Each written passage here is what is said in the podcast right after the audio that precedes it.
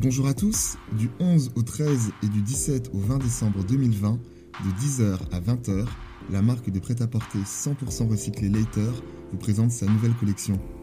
Rendez-vous dans son pop-up store situé au 11 rue Ferdinand Duval, métro Saint-Paul à Paris, sur le thème Redonner du sens à la mode. À cette occasion, Conversation de style s'associe à Later et vous propose d'écouter Redonner du sens à la mode. Une mini-série de podcasts qui interroge sur les enjeux auxquels l'industrie de la mode doit faire face pour aller dans le bon sens. Marque de vêtements engagée, agence de communication ou encore fabricant de prêt-à-porter, j'échange en direct du pop-up store avec des intervenants d'horizons très variés. Je m'appelle Trésor Beaufetté et vous écoutez Redonner du sens à la mode, une mini-série de podcasts signée Later et Conversation des styles. Dans cet épisode, je suis avec Bruno Lee, directeur de la stratégie de l'agence créative Sigli. Bonne écoute Bonjour Bruno Salut, enchanté. Comment tu vas? Bah écoute, très bien, on est vendredi, ça va bien. Fin de semaine Exactement. On est on- bientôt, la, bientôt la liberté. Euh, Est-ce que tu peux te, te présenter? Ouais. Bah écoute, euh, je m'appelle Bruno Lee, j'ai 40 ans. Euh, je travaille dans une agence créative à Paris qui est basée dans le 10e, Qui s'appelle? Euh, qui s'appelle Sidley. D'accord Euh, et donc ça fait une dizaine d'années que je travaille chez eux. J'ai fait à peu près toute ma carrière, donc euh, une quinzaine d'années maintenant, euh, dans l'industrie de la publicité, des agences de communication un peu au sens large. Et donc, l'agence Sidley, pour en dire un petit peu plus, en fait, moi je m'occupe de la stratégie là-bas. Je suis directeur général. Euh, et en fait, on essaie de réinventer un peu le rôle des agences de publicité qui sont devenues euh, un peu un nouvel objet depuis quelques années pour, euh, pour les marques et pour les clients, qui interviennent sur des, des canaux et des plateformes de plus en plus diversifiés. Et, et de faire parler les marques du coup avec de nouvelles écritures, de nouveaux dispositifs, bref, c'est de la créativité quoi. La créativité, mais sur un panel beaucoup plus large de, de, de médias et de supports. C'est ça, disons que la technologie nous permet plus de choses. Ok. Quel, euh, quel regard toi tu portes sur le monde de la mode tel qu'il est actuellement? Alors euh, le monde de la mode, moi, ce qui m'interpelle, si je devais faire une- un peu une comparaison, euh, voilà, très très très très basique, j'ai l'impression qu'on est en train de vivre ce que je pense l'industrie alimentaire a vécu il y a peut-être une quinzaine d'années. Exactement. On découvrait que tiens, ce que je mets dans mon corps, ça a un impact sur ma santé, donc du coup je m'intéresse à euh, comment ça a été fait, par qui, comment, besoin de transparence. euh, Une curiosité accrue. et euh, ouais, et ça, et ça impacte même mon, mon bien-être physique, mental, etc. Euh, et donc j'ai l'impression qu'on est en train de se poser un peu les mêmes questions sur ce qu'on porte, pourquoi on le porte, euh, comment ça a été fait, et euh, du coup, euh, est-ce que ces histoires qui sont un peu aujourd'hui dans, dans une zone parfois opaque de l'industrie, bah, elles correspondent toujours à nos valeurs, est-ce qu'elles nous inspirent, est-ce qu'elles rentrent en contradiction avec nos aspirations? Et donc, bah, c'est une belle occasion hein, pour cette industrie de, de se réinventer tout Ouais, simplement. c'est le moment. Ouais. Toi, la, la phrase redonner du, du sens à la mode, tu sais, c'est la thématique globale de cette mini-série de podcasts. Qu'est-ce qu'elle t'évoque? Bah, en fait, elle, m'évoque un peu ce que je viens d'expliquer sur le moment un peu de transition qui est en train de vivre la mode, j'ai l'impression. Euh, C'est-à-dire que il y a pas mal de choses qu'on ne questionnait plus. Euh, finalement, j'ai l'impression que la mode était rentrée un peu dans une routine. Euh, une routine de, de show, d'avalanche de- d'endorsement. et en fait, ce qui est intéressant, c'est que cette routine, elle est en train de se faire un peu casser à certains endroits. Et donc, redonner du sens à la mode, pour moi, c'est c'est une façon de- d'essayer de, poser des questions sur des choses qui n'ont pas été questionnées depuis assez longtemps. D'accord. En fait, si tu veux, de, de- de ce que tu dis, c'est euh, aussi une remise en question de, de l'industrie pour toi. Ouais, exactement. Dans, dans cette, euh, dans cette mini-série de podcasts, nous, ce qu'on demande aussi aux intervenants, tu vois, qui, euh, qui participent à cette mini-série, c'est de nous donner aussi leur, euh, leur technique ou leur manière de redonner du sens à leur activité. Euh, toi, chez Sidley, comment, euh, comment vous faites pour redonner du sens à ce que vous faites? Euh, bah, en fait, l'agence, elle s'est créée sur un truc, un, une sorte de, de frustration humaine, je pense, à la base. D'accord En fait, ça a été créé par des publicitaires qui en avaient marre du caractère humain des publicitaires. et donc, c'est marrant. Et, et plus que finalement, ce qu'on fait, c'est plutôt comment on le fait qui nous a distingués au tout départ. Et c'est ce qui a fait qu'il y a pas mal de gens, dont moi, qui ont rejoint le projet au tout début, je pense. c'est tiens, les gens ils se comportent différemment des gens avec qui j'ai travaillé avant. Pourtant, ils font un peu le même métier, quoi. Ils travaillent avec des briefs, ils travaillent les mêmes process, il y a des plans boards, des, des trucs comme ça. La vision est différente. Mais Là où quand même avant, il y, avait, euh, pouvait y avoir euh, rapidement une course à l'ego, une toxicité dans, dans les relations de travail, dans cet espace-là. Euh, moi, en tout cas, à titre un peu personnel, hein, je pense que ça peut être vécu par plein de personnes différemment. moi, je l'ai vécu de manière radicalement différente, beaucoup plus progressive, évidemment. Et, j'ai l'impression que c'est là-dessus que le projet il s'est bâti sur une envie de, de construire des idées de manière collective, de manière un peu plus horizontale. Euh, Avec un peu plus de sens aussi bah, Et du coup, ça, je pense que c'est venu un peu progressivement.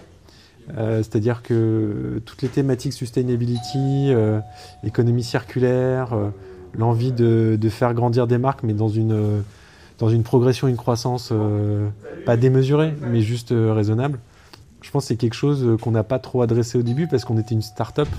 Et donc, une start-up au début a besoin de plein de clients, elle part un peu sur tout ce qui bouge. Et, Bien sûr. Et euh, on faisait pas trop gaffe à ça. Et en fait, je pense que c'est maintenant qu'on est un peu plus dans une phase de maturité, que de toute façon c'est devenu un buzzword et que c'est un peu partout, que euh, justement on essaie de le pratiquer de manière un peu différente. Dans, euh, dans, dans ce que tu me dis, c'est assez flagrant. Il y a beaucoup de similitudes entre le monde de la mode et le monde de la pub. Tu as parlé un peu des égaux. Mhm. c'est un milieu où ben voilà, c'est aussi rythmé par les prix. Donc il y a beaucoup de, y a beaucoup de, de créatifs qui, euh, qui ont une cote, entre guillemets, parce qu'ils parce raflent des prix. C'est un peu la même chose que dans la mode où euh, on veut euh, créer la pièce, la pièce phare, entre guillemets, un peu faire, un peu faire le buzz. Et pour moi, en fait, il y, a, un vrai parallèle entre ces deux activités-là et dans la remise en cause, justement, du, de, toute cette, de toute cette industrie. Pour moi, ce qui est central, comme dans la mode, c'est les clients. Les clients que, tu as, est-ce que toi, tu, tu as vu une évolution dans, ce qu'il euh, vous demande quand, il, euh, quand vous, euh, il vous brief sur, sur un sujet par rapport à l'écologie, par rapport aux valeurs à mettre, à mettre en avant? Ouais, parce qu'en fait, maintenant, les clients, il y a encore 5 ans, il fallait les convaincre que c'était un critère de, de, choix de leurs produits par les clients finaux. Aujourd'hui, il n'y a plus tellement besoin de ça. C'est-à-dire qu'ils l'ont totalement intégré, ils l'ont totalement compris.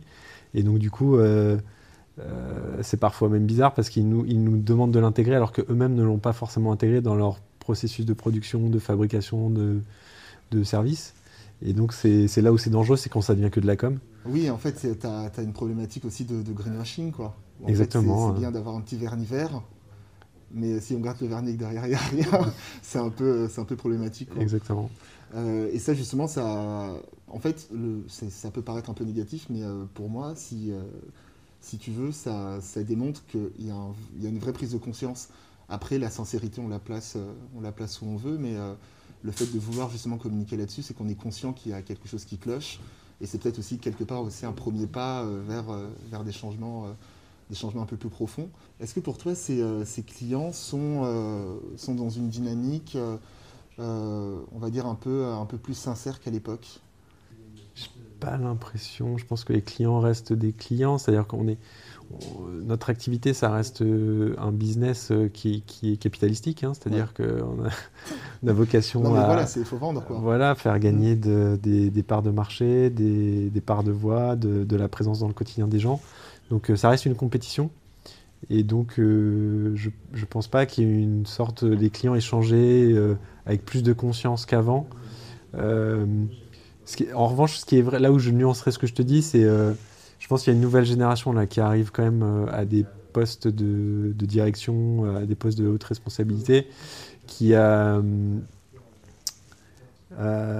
pour qui l'éthique est un pas un, truc qui est en dehors du travail et de l'environnement. Bien sûr, c'est mêlé. Et donc, et donc aujourd'hui, quand ils se retrouvent sur des postes de décision, bah, je pense que c'est vrai qu'il y, y, a des dimensions qui, qui viennent intervenir, qui n'intervenaient pas forcément il y a encore 5 ou 10 ans, c'est sûr.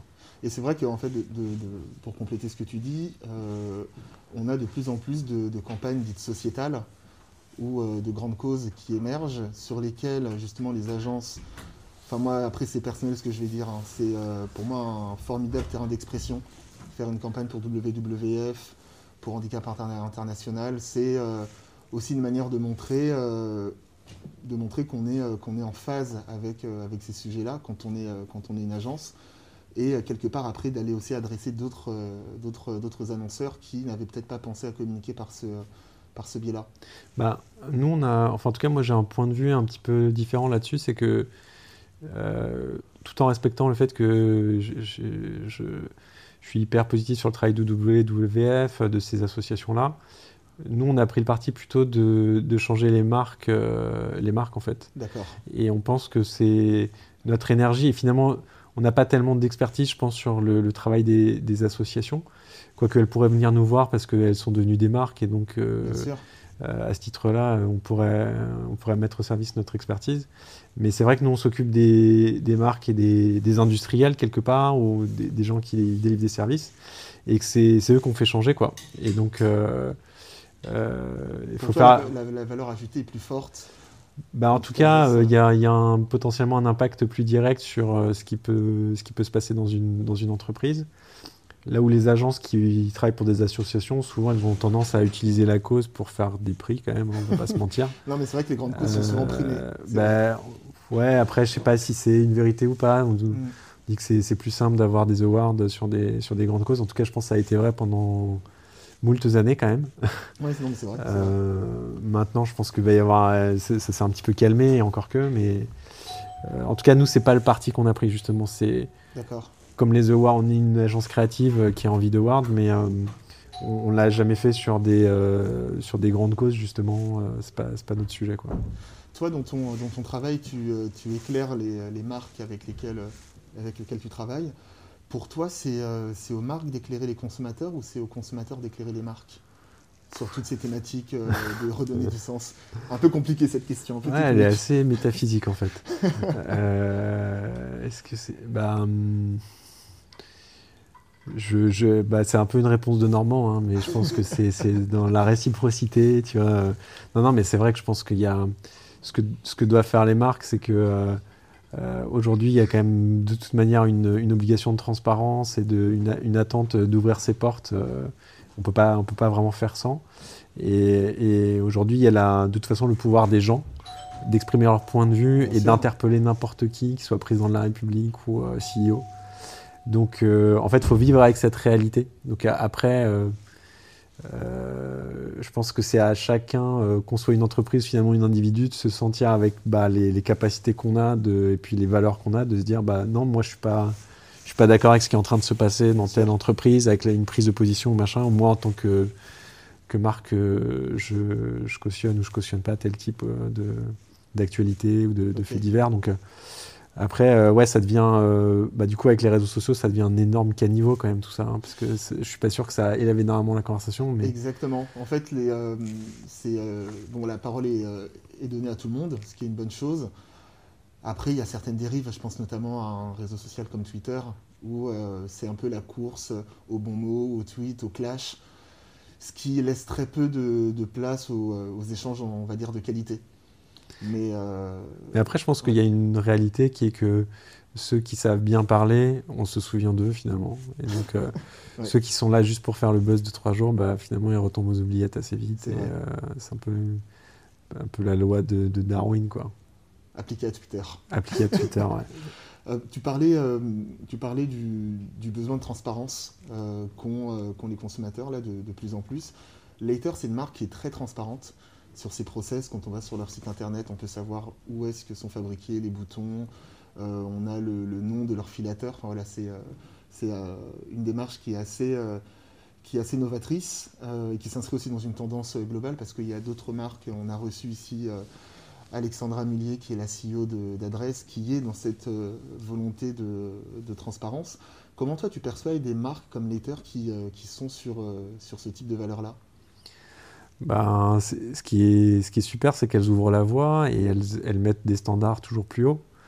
Donc, euh, c'est encore une fois, c'est le mot dont tout le monde parle dans, dans les entreprises, dans le marketing, hein, la, transparence. Mais euh, en faisant ce que font des marques comme, comme Later, elles vont euh, vraiment dans la granularité du bouton de chemise, justement, pour dire en fait, il y, y, a une histoire avec la matière première de cette chemise, qui est à la base une matière organique animale.